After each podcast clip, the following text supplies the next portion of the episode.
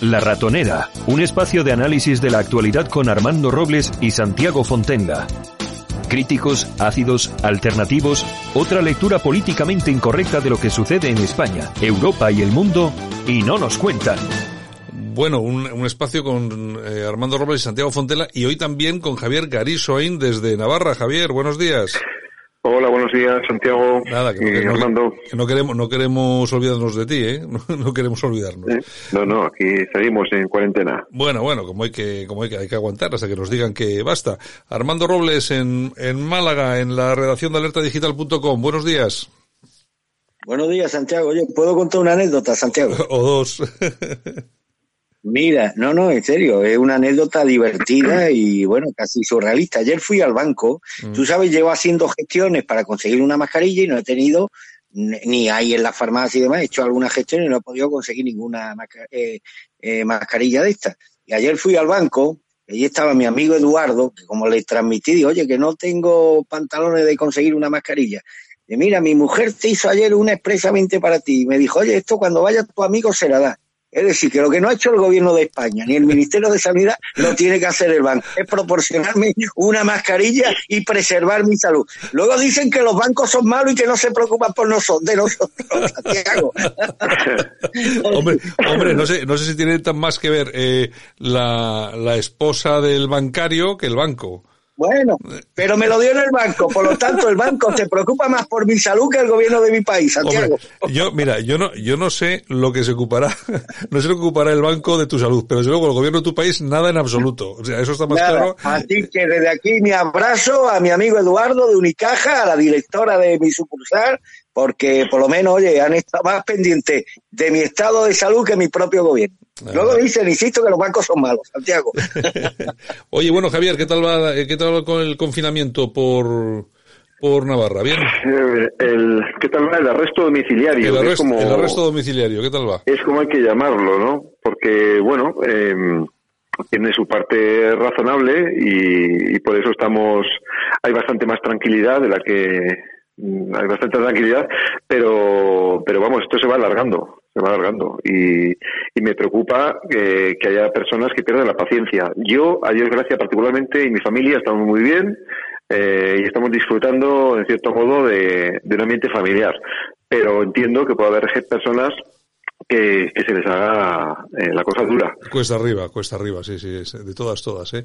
Yo, yo creo, yo, yo no sé vosotros lo que pensáis, pero yo creo que de aquí a pocos días vamos a ver, ya se están viendo algunos casos sueltos, casos aislados, pero yo creo que vamos a ver muchos casos de gente que ya va a salir de su casa sí o sí, eh, por la fuerza. Ha habido ciento, ciento y pico mil denuncias ya.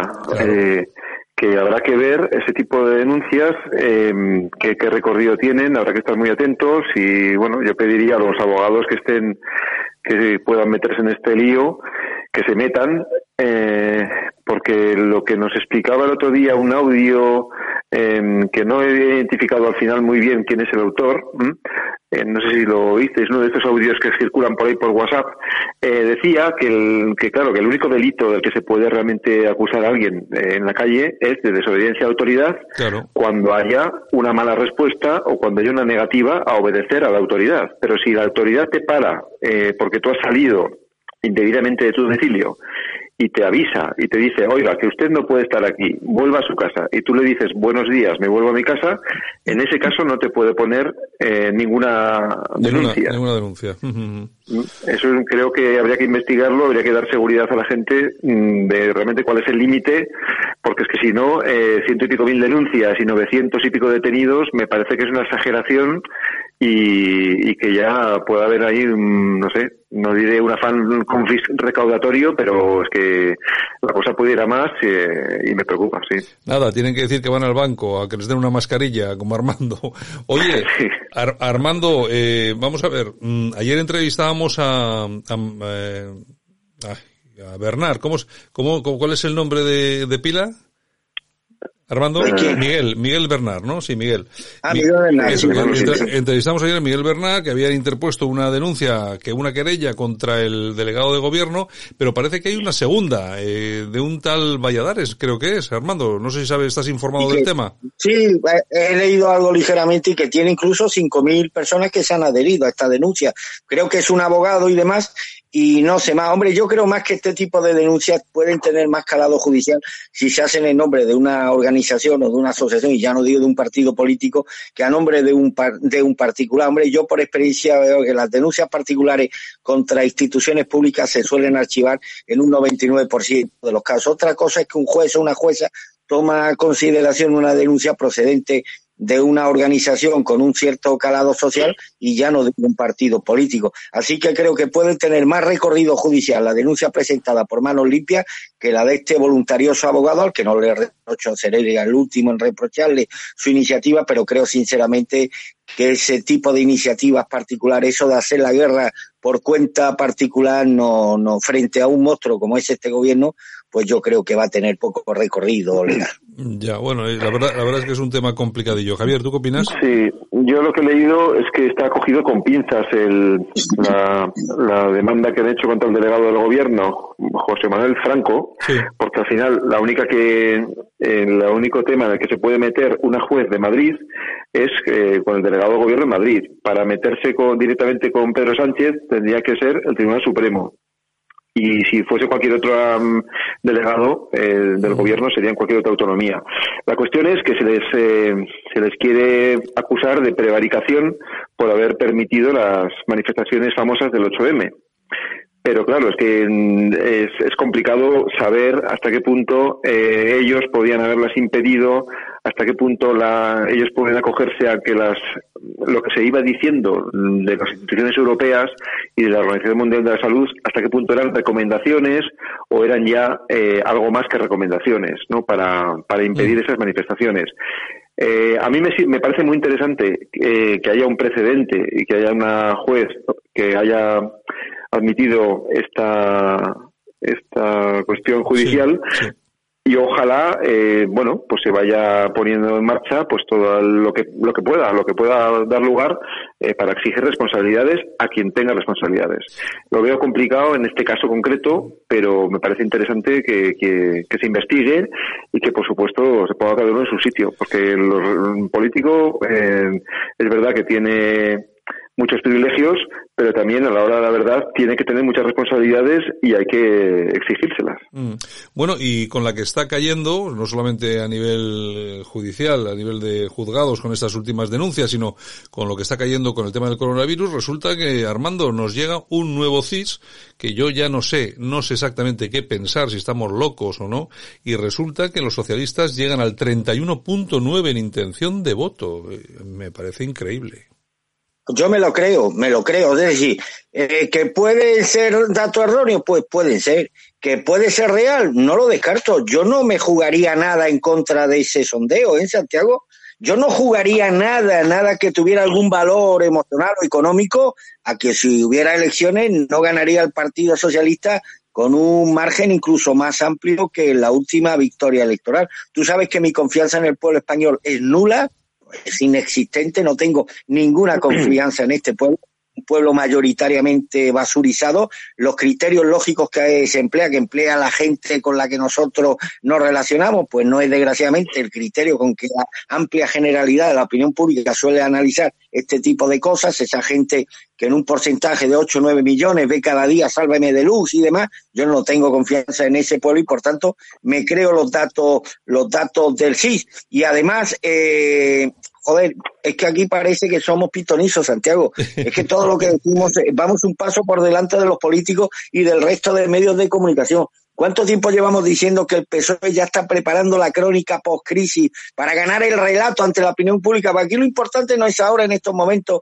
quién da la voz más alta, sino quién gana posterior y el relato. Y el relato lo terminará ganando la izquierda. Y esos sanitarios, a los que aplaude la gente en los balcones, que por cierto, yo también, pero están cumpliendo con su deber, ¿eh? Claro. que aquí se habla de los sanitarios y de la Guardia Civil, de la policía, pero aquí no hemos olvidado de los, de los camioneros, ¿eh? Que si yo voy al mercado y veo la estantería llena gracias a los camioneros, ¿eh? a los transportistas, no es gracias a los sanitarios ni a los guardias civiles. Y sin embargo de los transportistas nadie se acuerda, ¿no? Y gracias a los transportistas podemos comer, podemos comer todos los días. Es decir, que los sanitarios están cumpliendo con su deber, están ejerciendo la profesión que ellos libremente eligieron y da mi reconocimiento a su trabajo, pero ya está que aquí en este país Aquí la etiqueta de héroe se la damos a, a, cualquiera en un momento excepcional y demás. Y tan héroe puede ser el sanitario como el transportista, que se juega también la vida para que la, las estanterías de los supermercados pues no le falten los productos que son necesarios para nuestra supervivencia. Pero decía,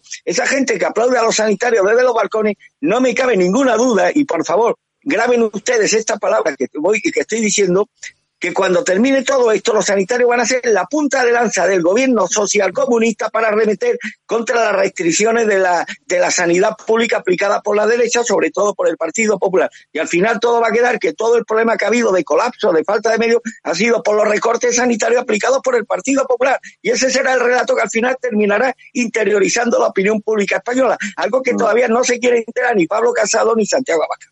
¿Cómo lo ves, Javier? Mm, sí, este, ese mantra de, de, los recortes está claro que es el clavo ardiendo al que se van a, agarrar, eh, cueste lo que cueste, puesto al relato de la izquierda. Eh, no sé hasta qué punto la gente se irá dando cuenta de que eso no cuela, porque es que han tenido tiempo, si querían haber revertido esos recortes, digamos que han tenido tiempo para revertirlos y, y la sanidad eh, que hay es la que hay eh, y, y, no es mala. O sea, realmente la, sociedad, la sanidad que tiene la sociedad española eh, ingiere una cantidad de recursos enormes y, y está bien, bueno, pues, pues, nos los podemos permitir y, y, es entonces lo que pasa es que la, una pandemia de este tipo pues nos supera a todos y supera todo y es, es normal. Eh, no sé, yo lo, respecto al CIS, eh, la verdad es que no sé muy bien por qué ni siquiera hablamos del CIS, la verdad, porque es una herramienta, yo creo que está bastante demostrado que es una herramienta de propaganda más del gobierno. Eh, hay poca, muy poca fiabilidad. Tenían que hacer una encuesta a ver eh, si la gente se fía del CIS o no. y según esa encuesta, eh, luego pues ponerlo todo, ponerlo todo en, en perspectiva. Pero lo cierto, eh, pero lo, lo, cierto, Javier, eh, nos duela o no, las, las dos encuestas más realistas o que más han acertado en este país en pronóstico electoral, por un lado es GAZ3, que ha acertado mucho y bien, pero también, pero también el, el Tezanos de Marras ha acertado bastante, ¿eh? Bueno, y las elecciones, y las elecciones que al final, sí, a ver, eh, las elecciones, yo realmente no veo que este CIS nos aporte realmente un cambio importante. Eh, Mm, sí que sí que veo que que bueno se han, dedicado después de cerrar la, la recaudación de datos han, se han dedicado a cocinar un poquito quizás menos que otras veces la, porque no ha cambiado mucho respecto a las últimas encuestas ni, ni las últimas elecciones pero bueno, es que no sé, no, no, no fío mucho de, de una herramienta de propaganda. Entonces, mm, decir que el PSOE sube, pues, pues por supuesto. Y, y cuando acabe la pandemia, el estado de alarma, y superemos este, este error, pues estoy seguro de que el gobierno sacará pecho y dirá, bueno, pues hemos conseguido, hemos vencido, hemos ganado la guerra, entonces, mm, pues supongo que habrá personas que confíen eh, más todavía si cabe en el gobierno. Así que lo que nos tenemos por delante es bastante duro y más vale que hagamos esa lista de, de las cosas que están haciendo mal que lo eh, investiguemos bien, que lo que dejemos constancia de ello, que lo que tenga vía judicial, que se siga la vía judicial, porque lo que es puramente el relato y el cuento, eh, ahí hay poco que ganar. Mm. Bueno, eh, ayer en el, en el Congreso, sesión eh, no sé, bastante aburrida. Eh, Casado le dijo a Sánchez que todavía no había pedido perdón por la negligencia del 8M. ¿Qué pasa, eh, Armando? Mm, al final, ¿esta gente que nos va a hacer caso y van a morder en el 8M y no van a soltar o qué? ¿Armando? Armando lo, hemos, lo, hemos perdido. Bueno, pues la pregunta para ti mientras recuperamos. a ver, es algo muy básico que, reprochar al fácil es tan evidente que, el gobierno ahí em, pues hizo prevalecer su agenda ideológica feminista por encima de, todas las recomendaciones que había en, ese momento, ¿no? El 8 de marzo, que bueno, hacen bien en no soltar eso. Eh, espero que, como he dicho antes, pues que se, en la medida de lo posible, pues se busquen responsabilidades incluso judiciales, pero supongo que hay muchas más cosas que, que los.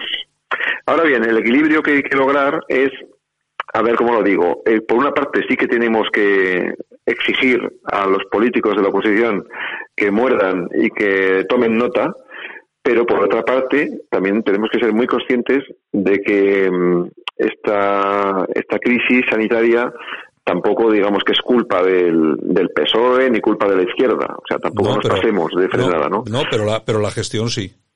Claro, pero es una cosa que nos supera a todos y cualquier gobierno habría, em, iba a tener problemas, eso está clarísimo. O sea, no hay ningún gobierno del mundo que pueda sacar pecho y decir ya, pero aquí la China, China es, culpa mía.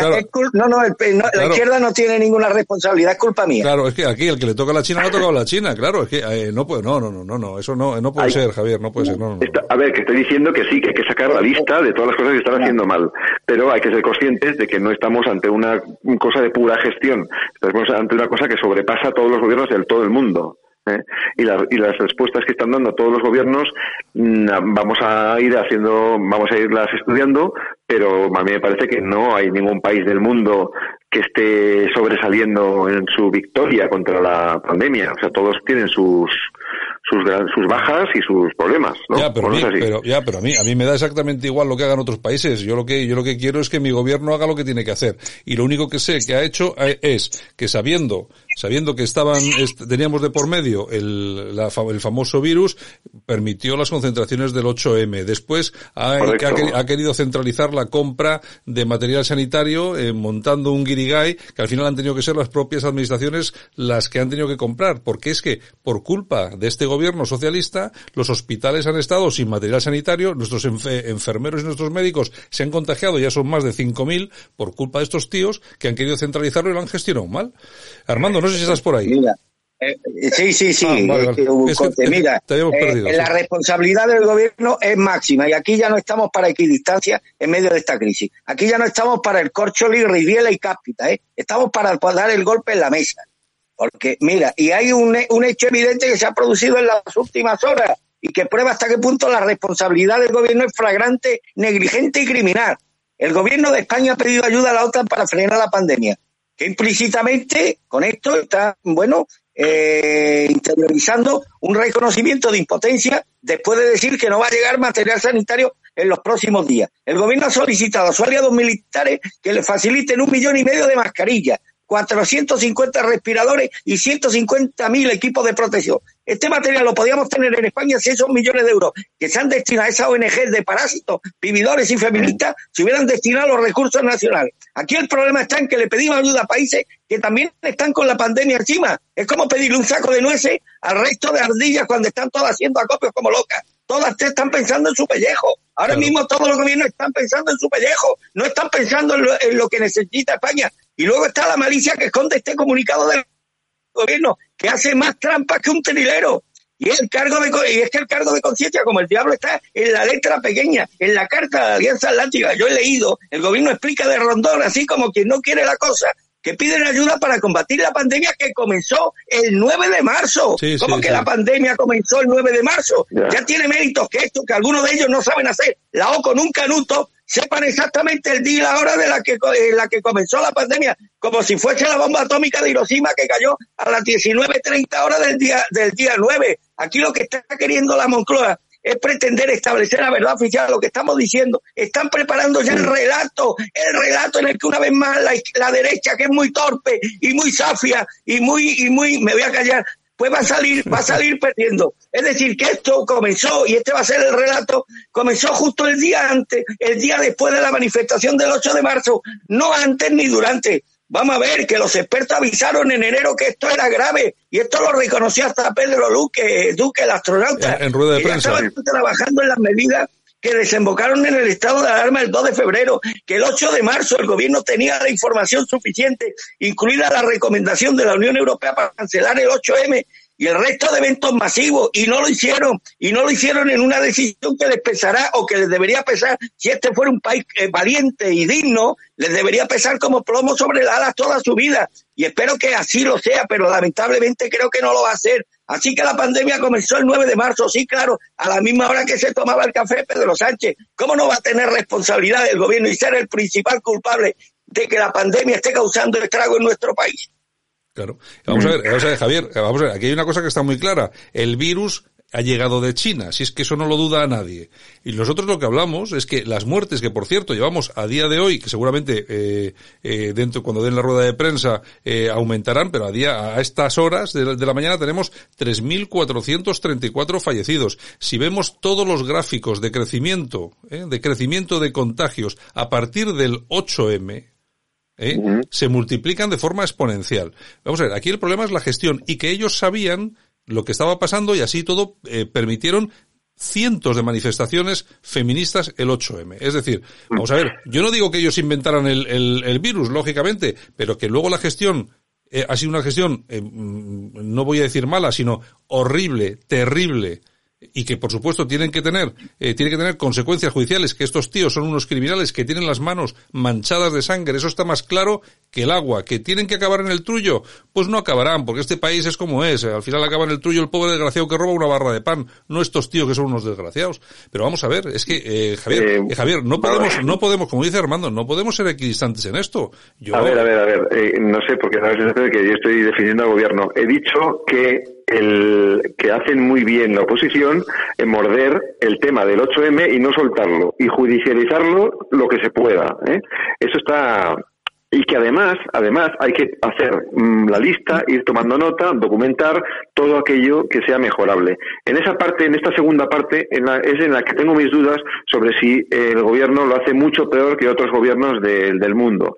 Me da la sensación de que en todos sitios cuecen habas y es complicado enfrentarse a una cosa tan grande. Pero lo del 8M sí que estoy totalmente de acuerdo con vosotros en que es un, un tema a investigar, a judicializar, como muy bien ha hecho esta juez de, de Madrid. Ahora bien, otro tema que me preocupa es eh, a la hora de hacer la crítica, eh, a ver de qué manera eh, queda claro que la crítica es al gobierno y a su gestión. Porque volviendo al tema del CIS, eh, este, este gobierno tiene, no sé si, no sé si por un voto, pues eso, abducido, zombie, eh, pues eso, de gente que ya está totalmente sin eso, con el cerebro lobotomizado o qué, pero hay un montón, hay un 45% por lo, según el CIS de votantes que van a seguir votando al PSOE y a Podemos, ¿no? Entonces, eh, cualquier cosa que sea eh, el tema de las caceroladas, el tema de los de, de llevar la crítica no al gobierno, sino la crítica a todo un sector eh, de la población, como puede ser el sector de la izquierda, ¿no? Pues eso nos lleva a un ambiente guerra civilista que en este momento en el que cuando lo que más necesitábamos los españoles era unidad frente a una gran crisis nacional, pues en todo lo que sea echar fuego, echar gasolina, alimentar ese enfrentamiento me parece muy negativo. Entonces, si fuésemos por eso la derecha no logra nunca nada, por discursos como este. Claro. Por discursos como este, claro. la derecha nunca será nada en este país. Claro. Por no, pero la derecha tan, puede hacerlo, puede hacerlo, pero distinguiendo no. entre lo que es la crítica al gobierno y la crítica a los que están reducidos por el gobierno, que no es lo mismo. Ellos sí, ellos sí pueden hacer caceroladas con el, contra el rey, que es una expresión de libertad democrática. Ahora que no, que la derecha no haga nada, que estamos provocando una que estamos provocando un ambiente guerra civilista. Ellos sí se declaran estalinistas o comunistas sin complejos, pero no diga esto que te van a tachar de facha o de franquista. Es que los complejos de la, de la derecha, desgraciadamente, están en el ADN, están en el ADN de este sector social que no vale un duro y por eso estamos como estamos. Pues tenemos un gobierno infame, pero tenemos todavía una derecha todavía más infame y tenemos una población eh, pública, una población española absolutamente infame.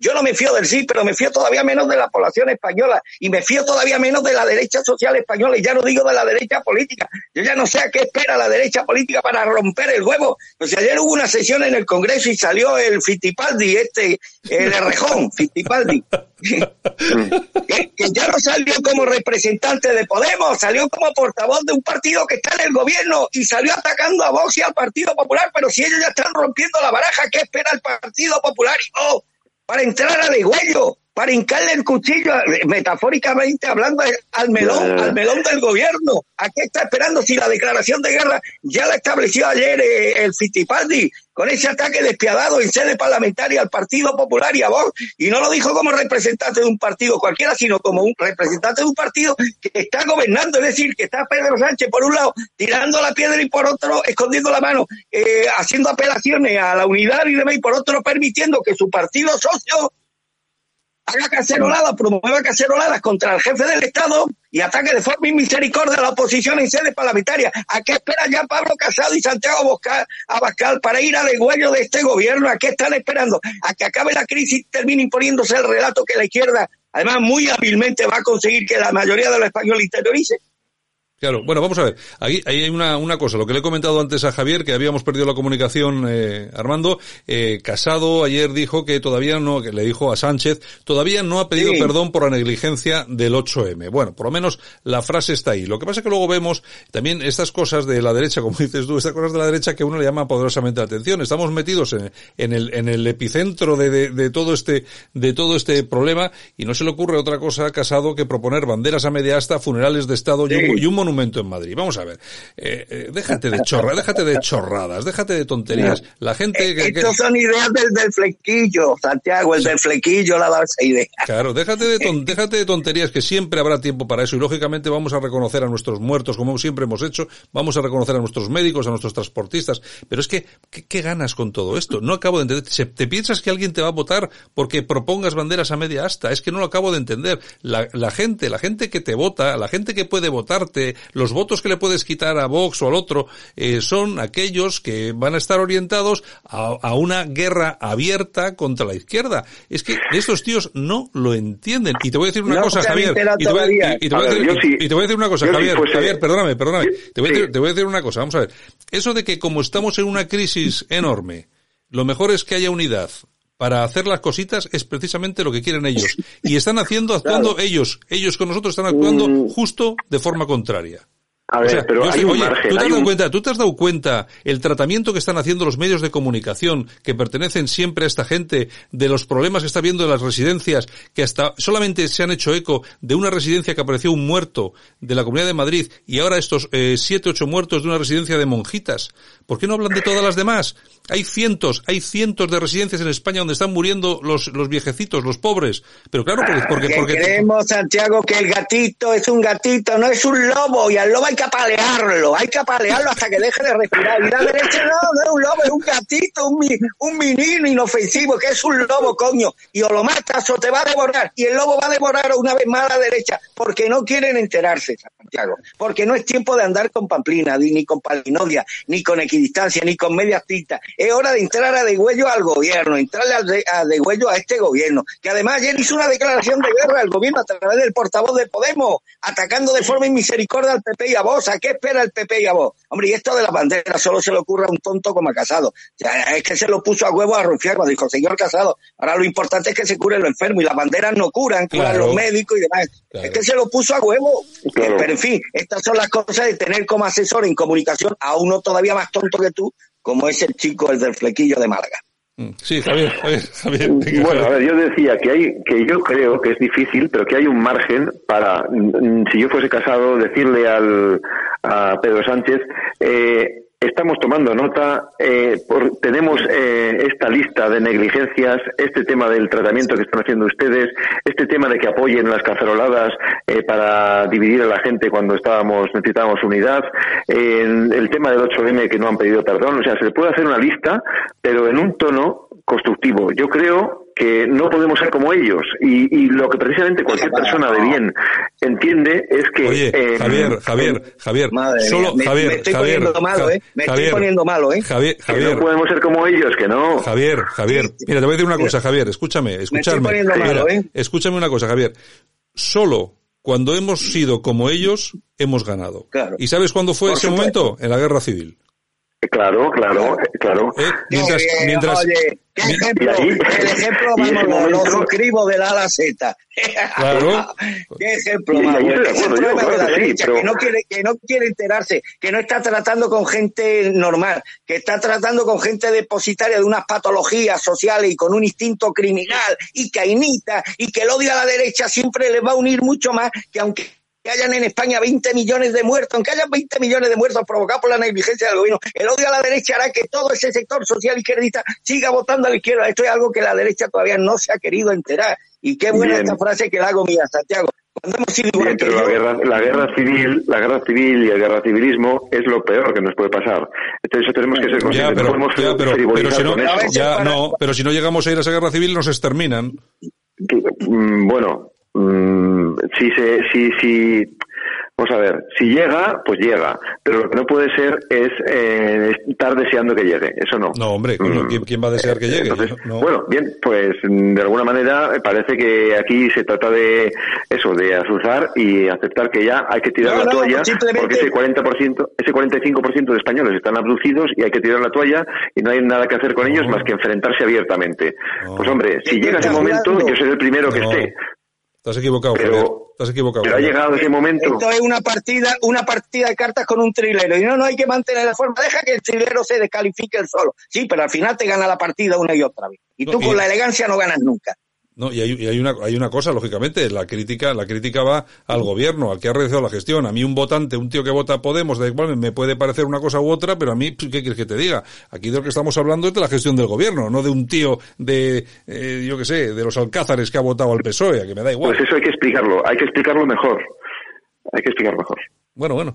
Ahora, Eh. Santiago, Santiago, si me permite una pequeña reflexión, ¿qué esperanza podemos tener en una población española eh, mayoritariamente cretinizada y subnormalizada? Que ayer se produjo una noticia, a mi juicio, escandalosa y no ha generado ningún, ha pasado completamente desapercibida en la opinión pública y en los medios de comunicación, incluidos los medios de comunicación de la derecha. Y fíjate si se le podría haber sacado punta a esto que China venda a España material sanitario por 432 millones de euros. En vez de donar las mascarillas, nos las vende. Habría Claro. que modificar ya la- esta expresión de engañar como a un chino. No, no, Claro. no. China ha infectado a todo el planeta y ahora se lucra con la venta a países como el nuestro de materiales sanitarios para hacer frente a la pandemia. Se obliga a las naciones que, que, por ejemplo, históricamente, después de la Segunda Guerra Mundial, se ha obligado a las naciones que provocan los conflictos bélicos a millonarias indemnizaciones y reparaciones de guerra a los países damnificados. Creo que Irak todavía está pagando a los Estados Unidos reparaciones de guerra por la guerra del 91. Por el contrario, a China se les perdona todo. Primero provoca una pandemia planetaria, con el resultado de miles de muertos, de centenares de miles de contagiados y una economía devastada en los cinco continentes. Y después hacer gran negocio a costa de los países infectados y arruinados, como, para, ma- ma- como pagar al matarife eh, el ataúd de su víctima, o como si yo te inflijo un daño, Santiago, y te hiero y demás, y luego te llevo al hospital en mi coche y te quiero cobrar el gasto de la gasolina por haberte llevado. Y es que hay, hay pandemias morales que son mucho peores que las víricas. La de los chinos es la más mortal de todas. No, no, no. Pero, pero, pero está, está demostrado que China es la culpable del, No, ¿De no, la ha sido mi, epidemia? mi, mi, mi prima, mi prima de Lorca. No, es que yo no lo veo mi tan prima claro. de Lorca. Claro, claro, la vamos a ver. ha sido mi prima de Lorca. Los, los virus, si- a ver, si es un virus natural, si es natural, ahí, ahí no hay culpables. Eh, otra cosa es No. que, como habíamos, como dicen algunas teorías, pues que pudiera ser un virus artificial. En- y entonces en- ahí entraríamos de si ha sido chinos, han sido americanos, ha sido quién, quién, no se sabe. Pero yo no pondría la mano en el fuego acusando a nadie. Bueno, ¿O lo tenéis claro? Hombre, yo lo tengo, absolu- yo lo tengo absolutamente, China. absolutamente ¿Tú que- claro. Santiago, ¿tú que has puesto hoy una cámara oculta o algo? ¿O esto que un- No, a ver, tú- está- tú me tenéis claro que ha sido China, a oculta, propósito. O sea, ¿creéis que, que, que el China... micro- O sea, que yo el Partido Comunista Chino no, no me fío ni un pelo. Eso- y, y pienso que es lo ¿Dónde peor que hay en el mundo porque une, une lo peor del capitalismo y lo peor del comunismo. Pero, pero ¿pensáis que está probado que hay- ellos han puesto en circulación este virus? No, no ha sido Tanzania el No, culpable. pero vamos a ver, tú estás llamando a la teoría de la conspiración, Javier. No, estoy diciendo que no se sabe. Hombre, sabemos todos perfectamente que ha salido de China, porque han comido, ha salido, vale, han, comido, han comido alas de murciélago a la brasa o a la plancha. Pues bueno, bueno, y no, el... se, come, se comen todo lo que se mueve. Si y, el ébola, y el ébola salió pues de Costa de Marfil o de algún sitio de, o de claro. Congo, no sé de dónde pero tampoco creo que sean culpables, ¿o sí? No, eh, vamos a ver, es que estamos otra vez en la misma. No son culpables del virus en sí, sino de la gestión que han hecho después de conocer que el virus claro. estaba expandiendo. Es que, vamos a ver, yo no soy, yo no soy culpable de si llueve o no llueve. Ahora, si no, te, si no pongo un techo en mi casa, seré el culpable de que caiga el agua dentro de casa. O sea, es que eso está más claro que el agua, Javier.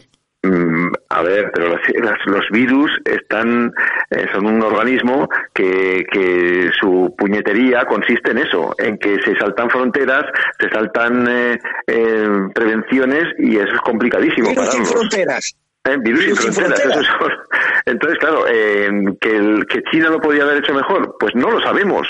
No lo sabemos porque precisamente de China lo que no hay es información, porque es un partido comunista totalitario. Entonces, eh, ellos, claro, te cuentan su versión. Ahora, ¿tenemos una versión fiable realmente 100% de lo que ha pasado en China? No lo sé. Bueno, yo vamos a ver, yo, yo, yo en principio lo que sí sé y lo de lo que estoy seguro es que yo no sé de dónde ha salido el virus. Lo que sí sé es que la, el primer sitio, el primer lugar del mundo donde, donde sale a la luz la cabecita del virus es en China. Tardan, sí. un, tardan un mes hasta que empiezan a tomar medidas, cuando ya es absolutamente tarde y se propaga por todo el mundo. Eso está más claro que el agua. Que pueda ser, luego, eh, teoría de la conspiración, que pueda ser algo de no sé, no lo sé, ahí ya no, ahí me pierdo. Pero yo lo que tengo claro es eso, que eh, efectivamente es, es imposible controlar un virus, surge y surge, pero también es imposible eh, controlar cuando llueve o no. Ahora, el pero problema, el problema es, ahora, el tenemos, problema, tenemos más muertos tenemos más muertos que China, ¿no? Efe, no? Efe, Debemos... efectivamente, mala gestión. Eh, y, mala bueno, gestión. China son, si la hacemos, y China son si le hacemos eh, caso ¿cuántas, cuántas veces es España China? Eh, las poblaciones... Pero hablamos, pero hablamos, hablamos de lo mismo, Javier, mala gestión. Mira, ¿cuántos, Ya, cuántos, bueno. cuántos, cuántos muertos, cuántos muertos hay en Suecia? ¿Cuántos muertos hay en Alemania? Claro, en Italia, pues como en España, claro, porque son, pues lo típico, como dice Pablo Iglesias, es la Europa del Sur, es que somos medio africanos, claro, para estas cosas somos como medio africanos. Es que es eso, pues no, porque no, pues no somos previsores y no sabemos hacer las cosas. Y es lo Claro, que- según la cantidad de, de la mortalidad, eh, en China no lo han hecho tan mal. Si es verdad, si, suponiendo que sea verdad que solamente ha habido los muertos que dicen, ¿no? No, si al final tenemos que agradecer también que no hayan No, informado. no, eh, hombre, no digo que haya que agradecer, pero tú, pero tú, faltaría. pero tú mira una cosa, Javier. El Italia, Al final, porque Italia, premio Nobel de la Paz, presidente chino. Mira, Italia, Italia y China tienen una línea de contagio que es una línea, eh, vamos, Sí. es, es una, vamos a, eh, estamos en la radio, es una especie de panza, ¿vale? Nosotros somos una especie de pico como el Everest, es decir, que no hemos gestionado bien. Eh, yo es que estoy, yo, vamos a ver, yo siempre me refiero a la gestión, yo es que no me refiero a una cosa u otra, yo me refiero a la gestión, que no se ha gestionado, que estos tíos, estos tíos, eh, eh, sabiendo que había lo que había, han permitido que se hicieran las manifestaciones, tal, tal, no sé qué, no han sido previsores hasta, vamos a ver, ayer, en una rueda de prensa, el ministro de, de Sanidad anunció la compra de mascarillas y tal. Ayer. Ayer. 25 de marzo. Ayer. Bueno, ¿y- y eh, qué- a ver, estoy qué- encantado, estoy encantado de que me uséis de, de sparring hoy para, para desahogaros, pero que estoy con vosotros en que la gestión hay que tomar nota, denunciar, llevar a los tribunales y Sí, tal. sí, pero ¿por qué no hablamos el, de, el, no sé, conductor, el, conductor, el conductor suicida, ¿no?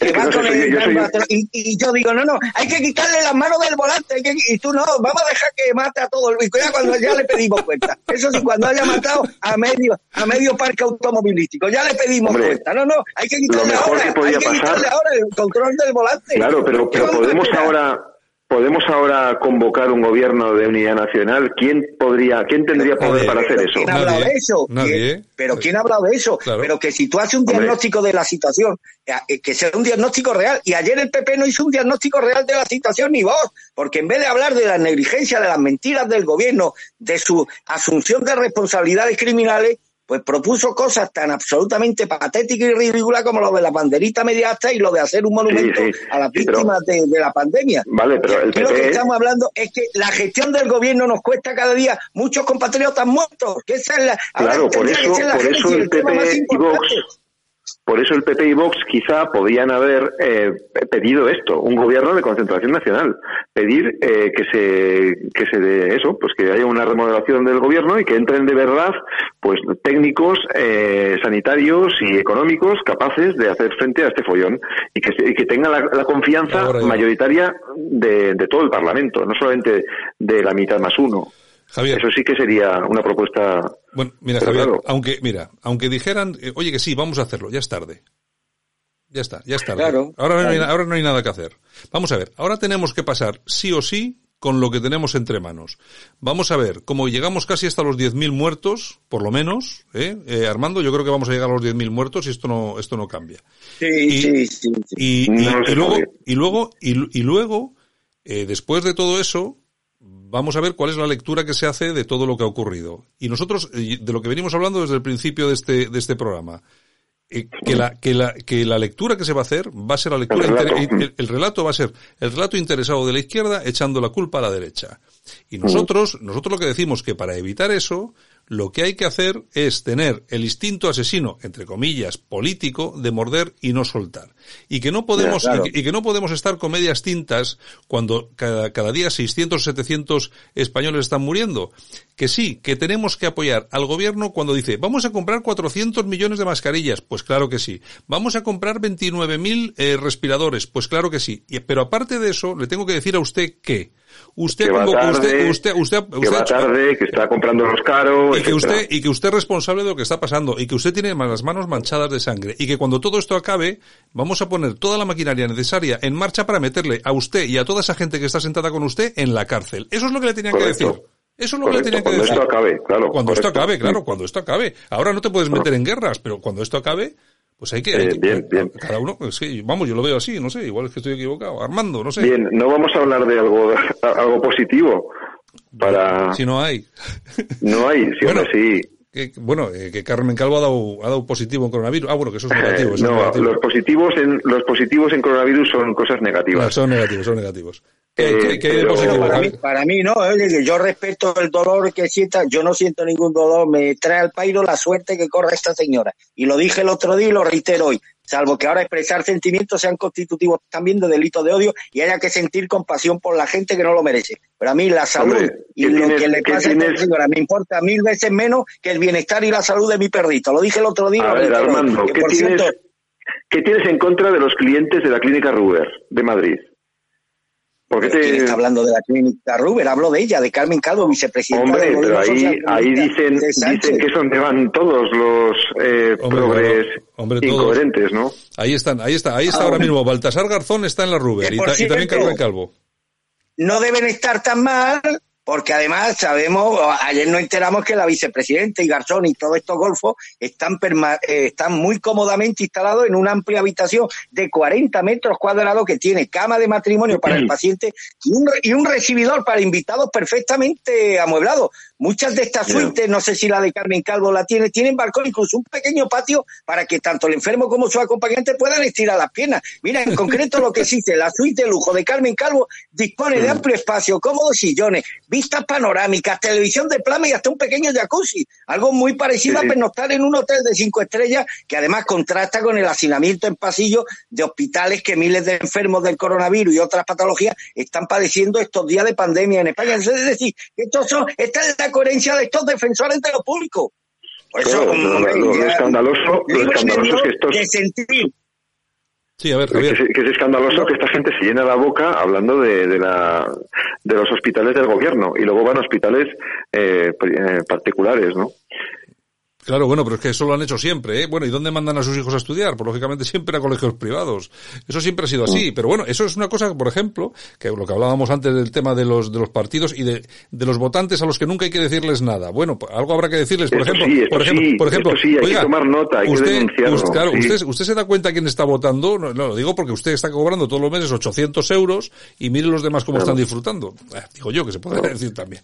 Bueno, oye, no, a ver, yo decía lo de las cosas positivas, por ejemplo, pues la la solidaridad de las, eh, yo qué sé, las empresas que están eh, ofreciendo recursos para que, que, a lo mejor son recursos que, que tenía que ofrecerlos el gobierno, pero bueno, pero son las empresas y los particulares, eso hay que aplaudirlo. Ya, pero, pero Javier, mira, mira, vamos a ver, es que yo siento llevarte hoy la contraria en todo, yo, yo lo siento. bien. Pero vamos a ver, yo es que he visto aterrizar un 747 que paga Inditex, el señor eh, eh este Amancio, Amancio Ortega.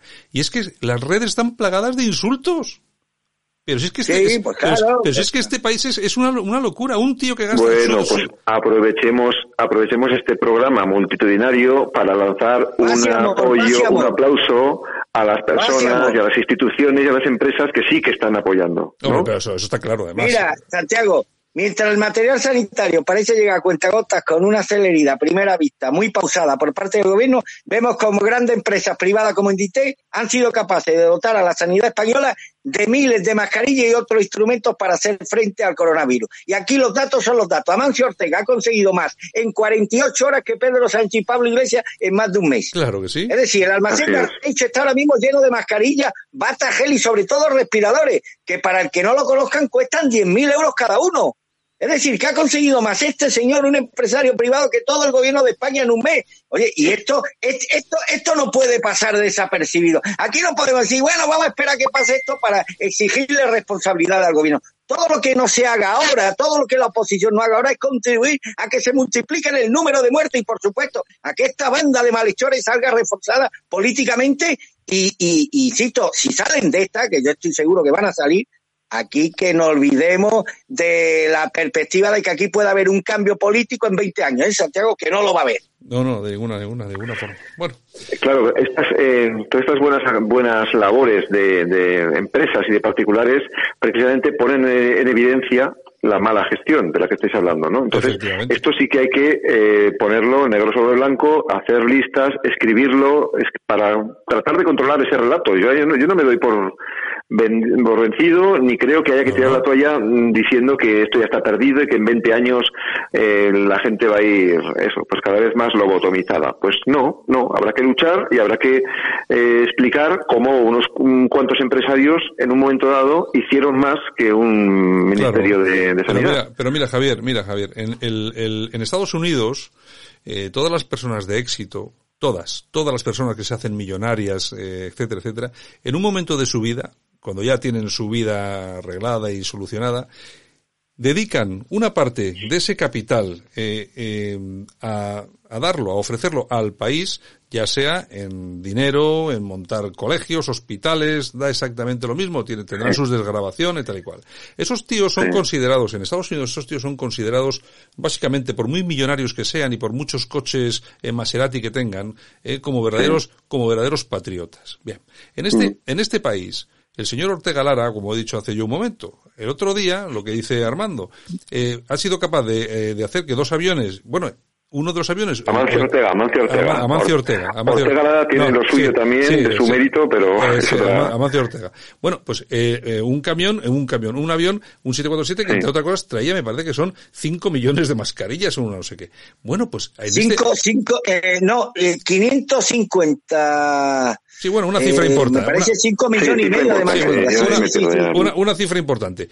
Pero bueno, pero vamos a ver, es que está, yo estoy viendo en las redes sociales insultos, que esto no puede ser así, que no se deberían aceptar esa, es que, pero vamos a ver, es que el, el, el problema es mucho más, es mucho más fuerte y mucho más serio que simplemente una cuestión de anotar y, pues, es, es, mucho pues, más, es mucho más aquí, fuerte. ¿eh? Desde aquí, si me permites, animo a todos los eh, oyentes de este programa a que utilicen las redes sociales para llevar la contraria a ese relato Hombre, claro. y para aplaudir las acciones de las que sean testigos. Está ¿eh? claro, está claro. Porque hay muchas buenas acciones, grandes y pequeñas, de gente que está haciendo eh, en la construcción de respiradores con, en, en talleres de, de, auto, de automoción. Eh, hay personas que están, eso, pues donando coches, empresas de transporte que están donando coches para, para las, las, las autoescuelas españolas, la Federación de Autoescuelas ha donado coches para, para transporte de, de enfermos y de personal médico. Hay restaurantes que están aportando comida al personal sanitario. Es decir, hay muchos pequeños gestos de solidaridad que merecen la pena resaltar. Que sí, que yo no digo que no, al, contrario, yo creo que hay que aplaudir todo eso, pero no creo que no estábamos hablando de eso. Podemos dedicar podemos podemos podemos dedicar un programa a hablar exactamente de la solidaridad de los españoles y de las empresas españolas, pues, porque de verdad hay muchos españoles y muchas empresas, oye, se están se están haciendo con impresoras 3D mascarillas, está bueno, bueno, las, las viejecitas en casa cosiendo con sus propias manos las mascarillas para llevarlas al hospital. Pero, claro, pero, todo eso las mujeres de los de los directores de banco, etcétera. Claro, pero todo eso, pero todo eso Javier, después de llevamos ya 48 minutos hablando de esto. Pero todo eso de lo que estamos hablando, eh, ¿qué es lo que indica? Pues que cuando una señora de 80 años tiene que ponerse a coser mascarillas es porque el gobierno no ha hecho nada en un mes. Ese es Hay que aplaudir a la señora, claro que hay que aplaudirla, pero no tenía que haber hecho eso, porque el gobierno tenía que haber estado de otra forma. En fin, oye, yo si os parece, acabamos hoy, que ha estado esto muy, hemos gastado calorías y llevamos ya 49 minutos, ¿de acuerdo? Bueno, Eh, Javier, bueno, hoy ha estado, el tema pues ha estado guerrero, ¿eh? Ha estado guerrero. Oye, la semana que viene, la semana que viene, si quieres, estamos aquí otra vez. Estamos, estamos, y bueno, seguiremos en arresto. Venga, venga. Oye, y Armando, un abrazo muy fuerte también a ti, hasta mañana. Un abrazo, cuídate. Un abrazo. Aquí te lo contamos. Buenos días España. Buenos días.